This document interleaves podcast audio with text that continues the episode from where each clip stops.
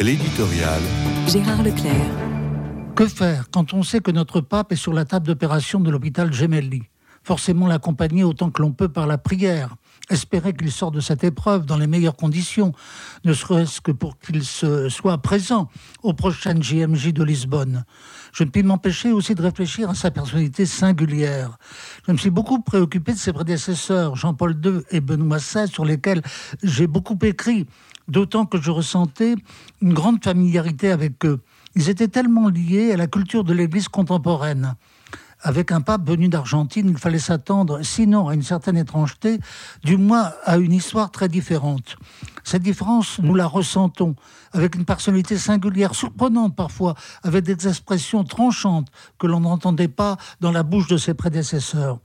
Et puis, si le collège cardinaliste l'a élu, c'est parce qu'il a estimé en mesure de répondre à certaines difficultés, sinon dysfonctionnement dans l'Église. Et sa tâche n'est pas du tout facile.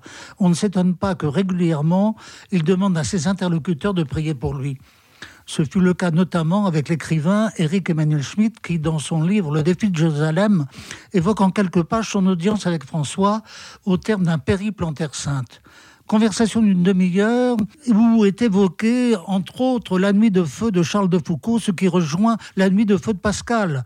Le pape cite en français les phrases du fameux mémorial. Éric Emmanuel Schmitt de transcrire son impression finale pendant que je parcours en sens inverse les interminables couloirs du Vatican, je revois cet être de lumière penché sur son bureau qui parvient à transformer un palais en cellule monacale.